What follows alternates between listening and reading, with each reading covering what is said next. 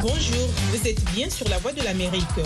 Bienvenue à Votre Santé, Votre Avenir, votre magazine d'information sur la santé. Cette session est consacrée à la tuberculose. C'est une maladie infectieuse qui touche les poumons, mais qui peut aussi s'attaquer à d'autres parties du corps. En Afrique subsaharienne, l'une des régions du monde les plus touchées, près de 2 millions de cas de tuberculose sont répertoriés par an, souligne l'Organisation mondiale de la santé. Nous parlerons de la tuberculose pulmonaire dans cette émission. Comment se transmet-elle? Quelles sont les personnes à risque? Quels sont les symptômes typiques d'une personne atteinte par la tuberculose pulmonaire?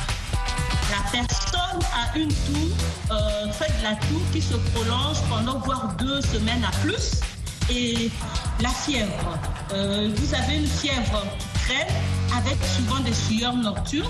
Et il y a aussi des essoufflements, des douleurs au niveau de la poitrine, un état de fatigue, donc euh, l'asthénie physique, une diminution d'appétit, une perte de poids. Pour en parler, nous recevons dans cette émission Madame Darel Elion, enseignante de biologie moléculaire à la faculté des sciences de l'Université Marien-Ngouabi de Brazzaville en République du Congo. Elle est aussi doctorante et mène des recherches sur la tuberculose à la Fondation congolaise pour la recherche médicale. Après cet entretien, vous suivrez Carnet de santé dans la deuxième partie de l'émission.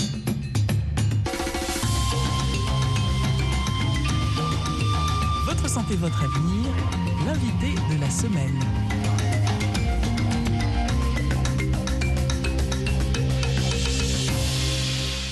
Vous allez maintenant suivre notre entretien avec Darel Elion, enseignante de biologie moléculaire à la faculté des sciences de l'Université Marien-Ngouabi de Brazzaville, en République du Congo.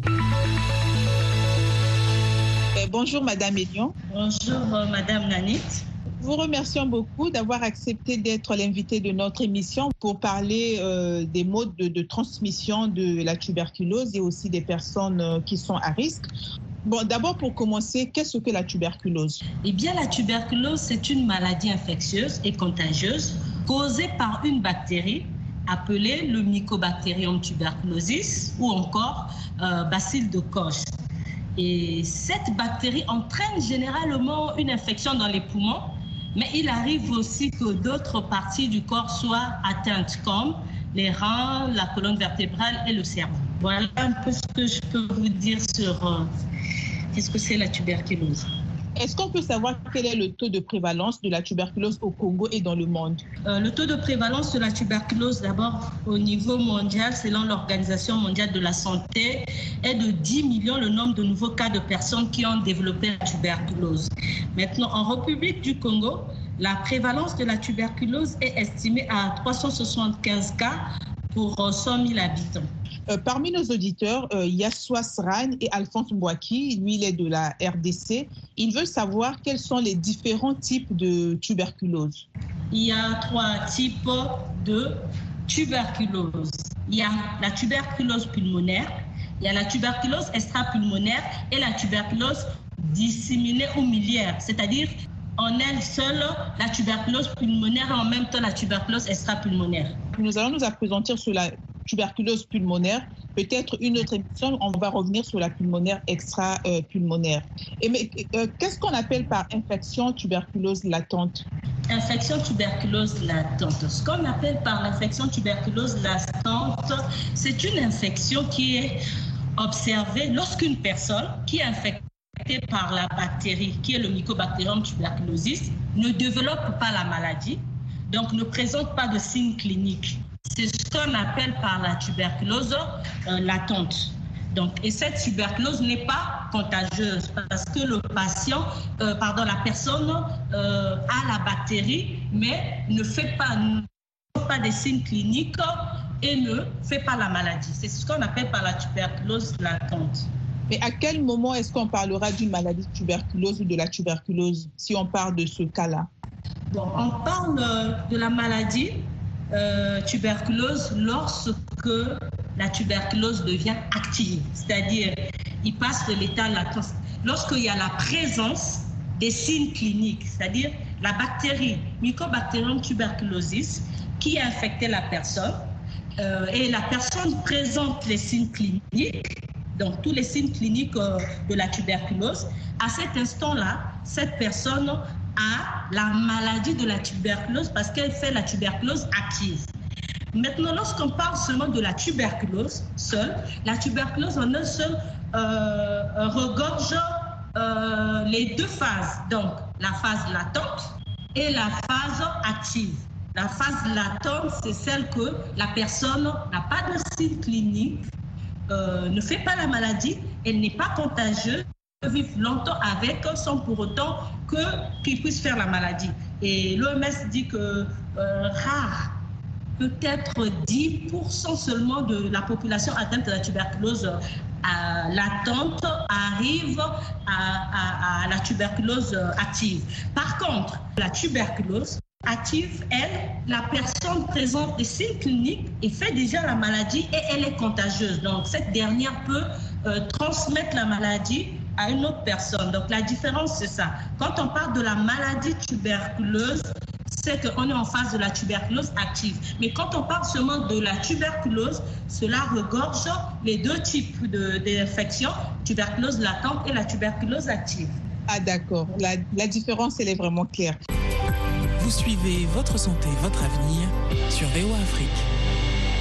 Quels sont les symptômes? Ça, c'est une question d'Alphonse Boaki. Quels sont les symptômes typiques d'une personne atteinte de la tuberculose? Eh bien, les symptômes typiques d'une personne atteinte de la tuberculose sont le plus souvent la personne a une toux euh, fait de la toux qui se prolonge pendant voire deux semaines à plus. Ça, c'est les premiers signes cliniques. Et l'autre, c'est la fièvre. Donc, euh, euh, vous avez une fièvre qui traîne avec souvent des sueurs nocturnes. Et il y a aussi des essoufflements, des douleurs au niveau de la poitrine, un état de fatigue, donc euh, l'asthénie physique, euh, une diminution d'appétit, euh, une perte de poids. voilà un peu les signes cliniques de la tuberculose. Nous allons revenir sur quelles sont sur les différentes causes. Ça, c'est une question de shoot Beckel il veut savoir quels sont les facteurs de risque qui peuvent favoriser la tuberculose, certainement quelles sont les causes de la tuberculose.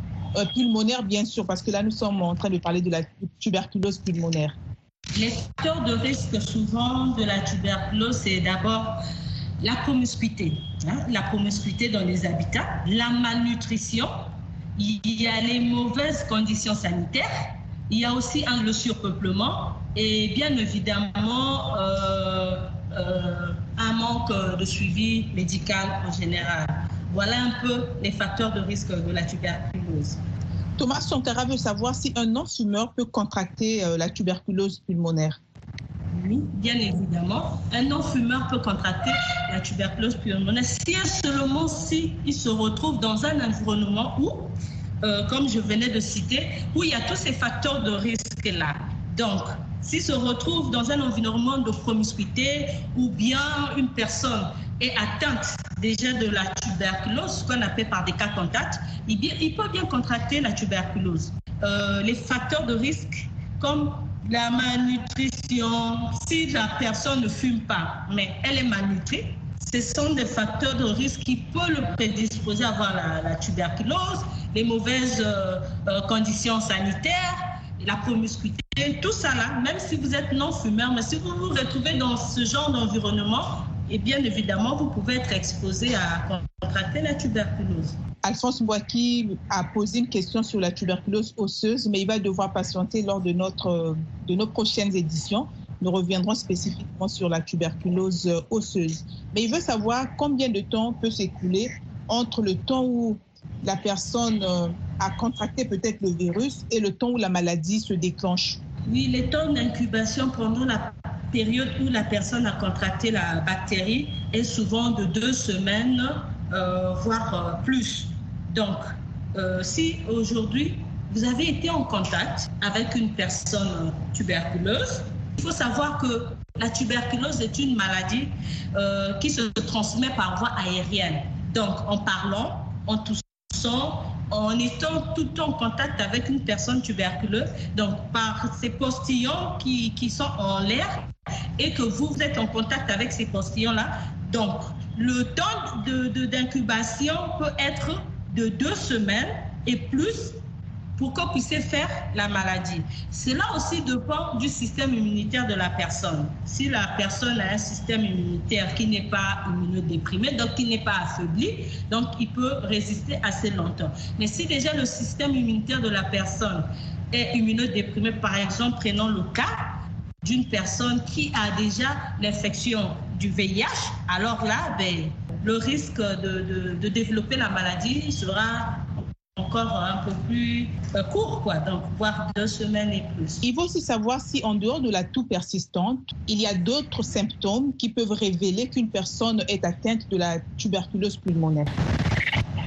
Oui, c'est en dehors de la toux persistante, comme je l'ai dit tantôt, il y a d'abord la fièvre, la fièvre traînante avec euh, des sueurs nocturnes, des douleurs au niveau de la poitrine, la perte de poids, l'asthénie physique et euh, la perte d'appétit. C'est tous ces signes-là qui sont des signes cliniques de la tuberculose. Et comment se fait le diagnostic? Est-ce qu'on peut le faire facilement à la maison ou il faut se rendre dans un centre hospitalier? Et le diagnostic, il faut se rendre dans, un centre hospitalier, se faire consulter par un médecin. Et le diagnostic dépend d'abord, premièrement, euh, euh, du, type de tuberculose. Si c'est la tuberculose latente, donc il y a des tests immunologiques qui se font, euh, à savoir les tests intradermiques et les tests intra.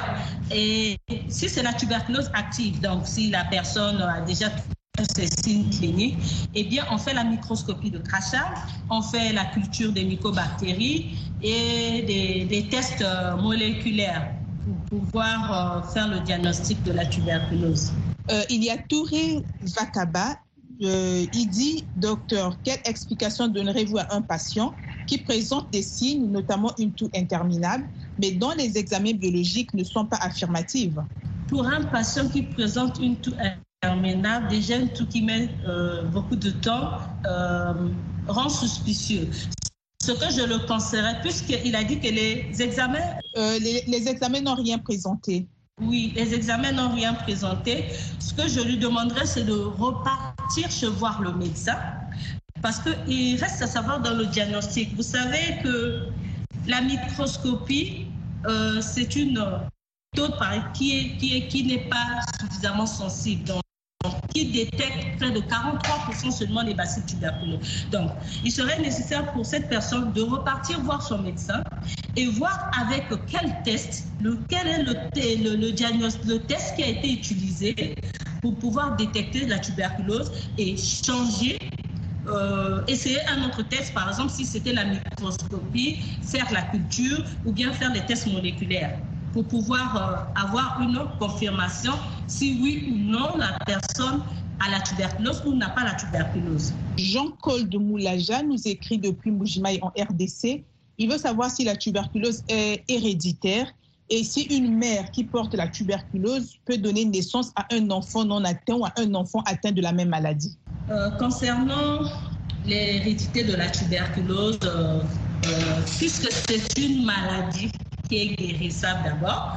Euh, donc, euh, je pense que la tuberculose, quand elle est bien traitée, quand on a bien suivi son traitement jusqu'à terme de son cure, et on est guéri, je ne pense pas qu'on puisse le transmettre. Euh, j'ai été contaminée. À quel moment pourrais-je mettre d'autres personnes en danger?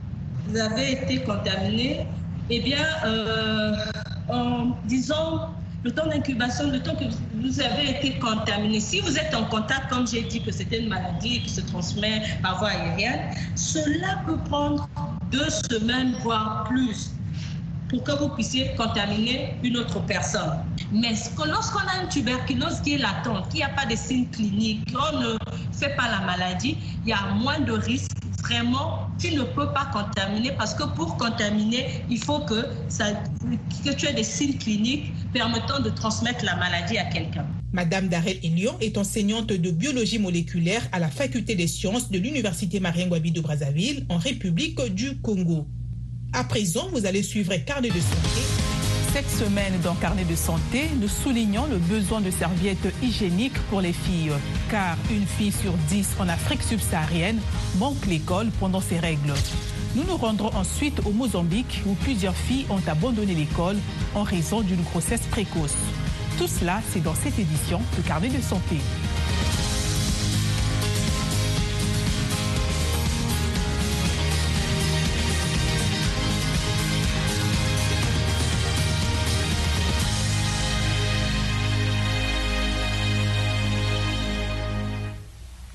Bonjour et bienvenue dans Carnet de santé.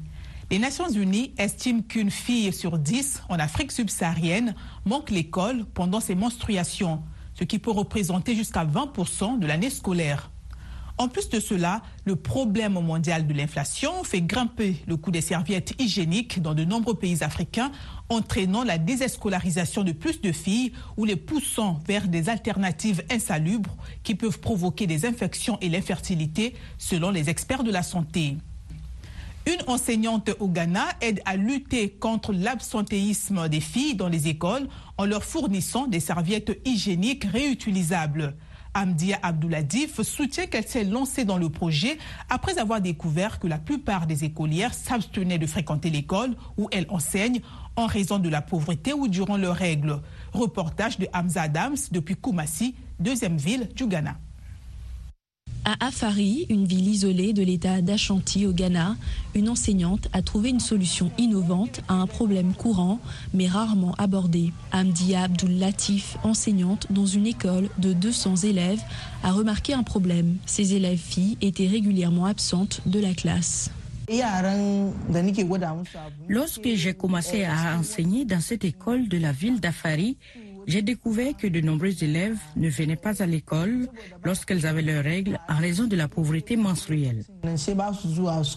La pauvreté menstruelle, explique Abdoulatif, est un terme communément associé au manque d'accès aux serviettes hygiéniques et aux produits de nettoyage. Cela pousse les jeunes filles à manquer l'école pendant la période du mois où elles ont leurs règles. Abdoulatif a fondé Ecomi Africa, un centre de production de serviettes hygiéniques réutilisables afin d'offrir à ses élèves des produits gratuits. Elle explique qu'il était important que les produits soient faciles à nettoyer et respectueux de l'environnement. Nous utilisons du tissu biologique durable pour fabriquer ces serviettes. Nous n'ajoutons aucun produit chimique. Les matériaux que nous utilisons sont antimicrobiens. Les serviettes sont réutilisables. Les utilisatrices peuvent les laver et les sécher après usage. C'est abordable, sain et bon pour l'environnement. Cet élève affirme que les serviettes hygiéniques gratuites ont eu un impact majeur. Je vais me sentir à l'aise en allant à l'école et j'aime vraiment beaucoup cette école. Le Ghana n'est pas le seul pays confronté à ce problème. Selon un rapport des Nations Unies datant de 2022, une fille sur dix en Afrique subsaharienne manque l'école pendant ses règles ou finit par l'abandonner.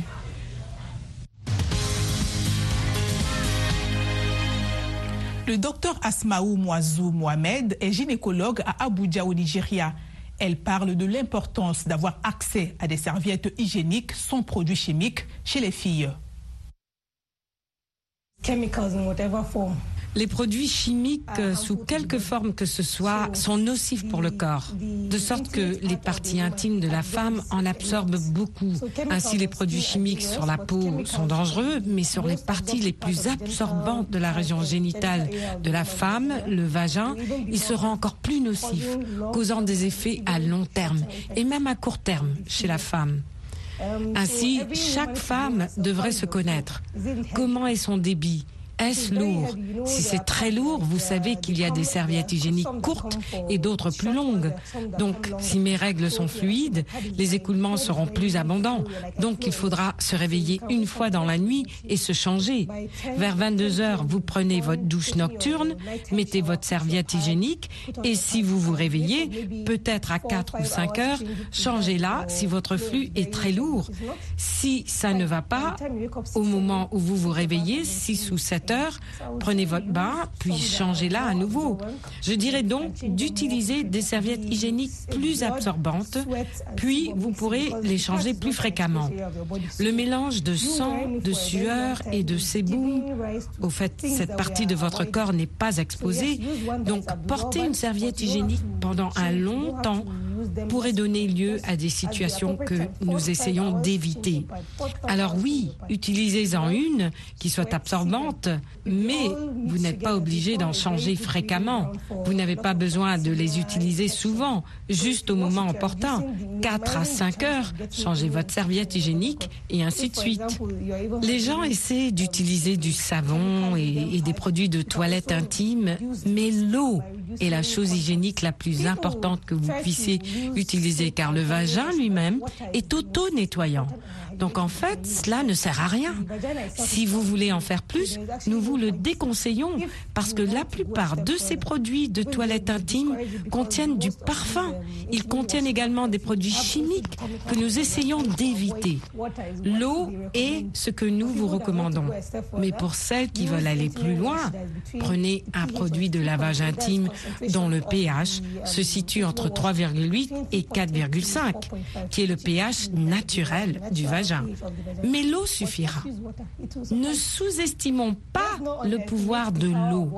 L'eau propre est préférable pour éviter d'introduire des produits chimiques, des germes ou des irritants dans vos parties intimes, ce qui causerait plus d'effets à long terme comme des éruptions cutanées, des démangeaisons et des infections. Au Mozambique, Plusieurs filles ont abandonné l'école en raison de grossesses précoces, de mariages forcés, de la pauvreté, de violences et d'abus sexuels. Pour lutter contre ces obstacles, l'Agence américaine pour le développement international fournira 10 millions de dollars sur 5 ans pour faire progresser l'éducation de base de plus de 200 000 filles dans 12 districts des provinces de Nampula et de Zambézia par le biais du programme AGE, Advancing Girls Education. Cette adolescente est tombée enceinte à l'âge de 15 ans. Marina, qui n'est pas son vrai nom, a été forcée d'abandonner l'école. Elle était en sixième année dans le district de Muropula, dans la province de Nampula au Mozambique. J'avais honte d'aller à l'école parce que j'étais enceinte, alors j'ai abandonné pour m'occuper de ma grossesse. L'année dernière et cette année, je ne me suis pas inscrite pour m'occuper de mon fils.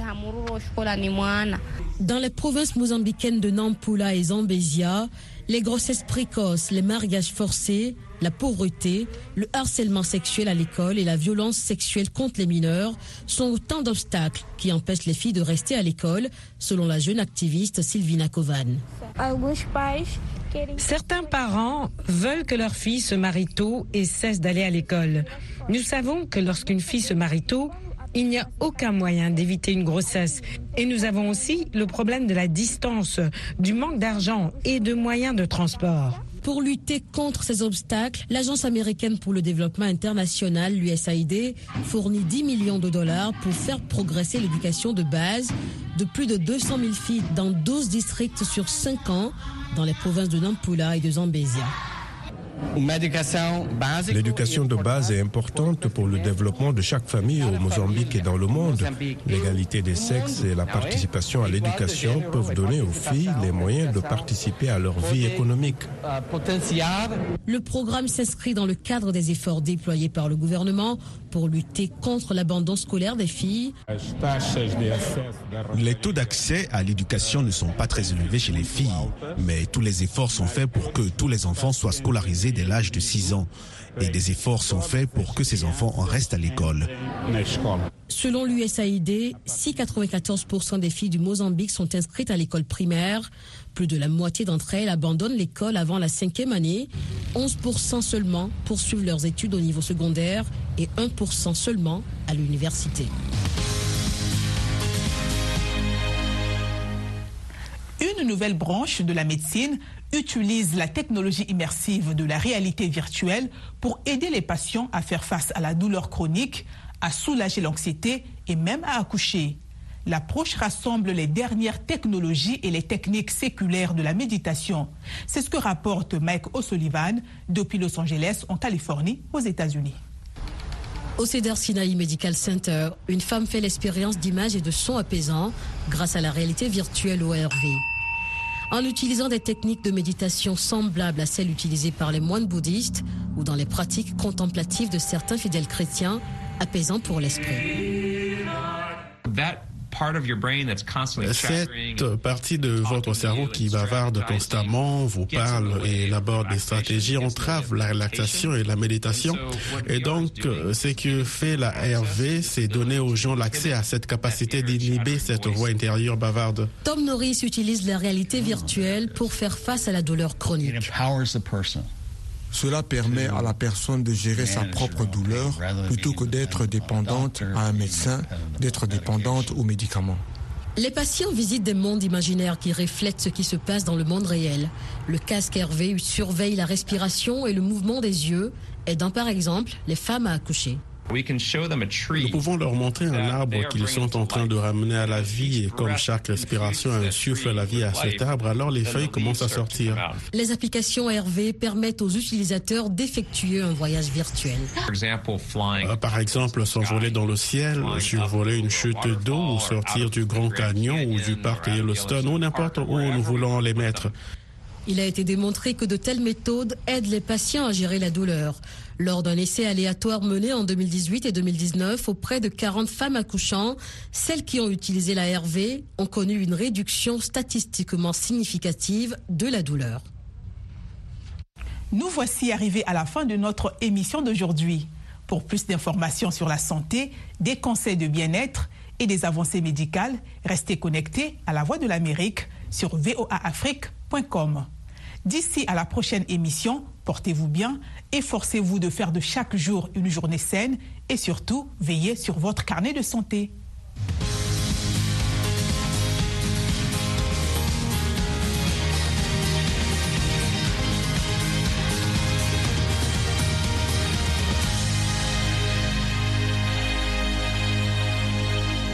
La fin de notre programme Votre santé, votre avenir. Dans la première partie, nous avions reçu Madame Darel Ignon, enseignante de biologie moléculaire à la faculté des sciences de l'Université Marine-Babi de Brazzaville en République du Congo. Elle est aussi doctorante et mène des recherches sur la tuberculose à la Fondation congolaise pour la recherche médicale. Nous avons parlé des modes de transmission de la tuberculose, des signes qui doivent alerter et des personnes à risque. Dans la deuxième partie, Norme Moudou vous a présenté Carnet de santé. Cette émission a été réalisée grâce au concours de Michel Joseph. Elle vous a été présentée par Nanit Talani. Continuez d'écouter VO Afrique et n'oubliez surtout pas de prendre soin de votre santé, car votre santé, c'est votre avenir. C'était Votre santé, votre avenir, une production de VOA Afrique. Pour vos commentaires, vos questions ou vos témoignages, retrouvez-nous sur voafrique.com ou sur notre page Facebook VOA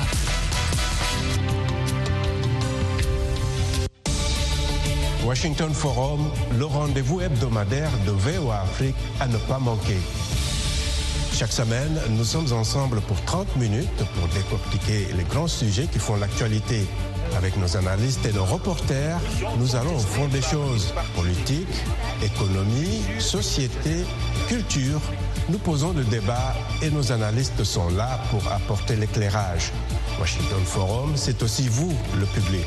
Vous pouvez participer en réagissant au thème de la semaine sur nos réseaux sociaux.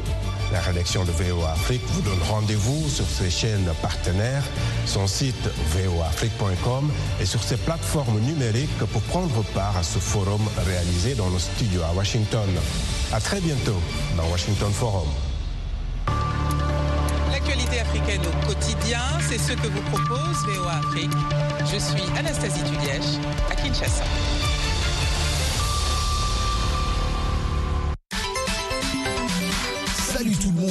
C'est votre commandant de bord, Roger Montou, la voix de l'Amérique. Chaque semaine dans cet engin super fast, super sonique, super rapidos, vous voyagez avec nous dans une belle ambiance musicale. Nos sujets socioculturels et hebdomadaires, nos invités de marque et nos segments du jour, l'anglais, le sport, la comédie et l'actualité en bref, les tout dans RM Show, chaque soir entre 20h à 21h, temps universel.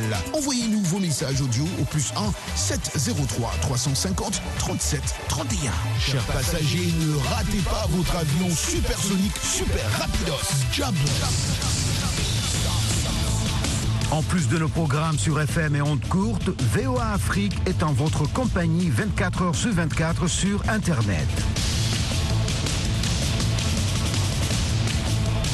voaafrique.com, tous les derniers développements sur l'actualité africaine et mondiale, reportages photos et vidéos, et vos commentaires sur VOA Afrique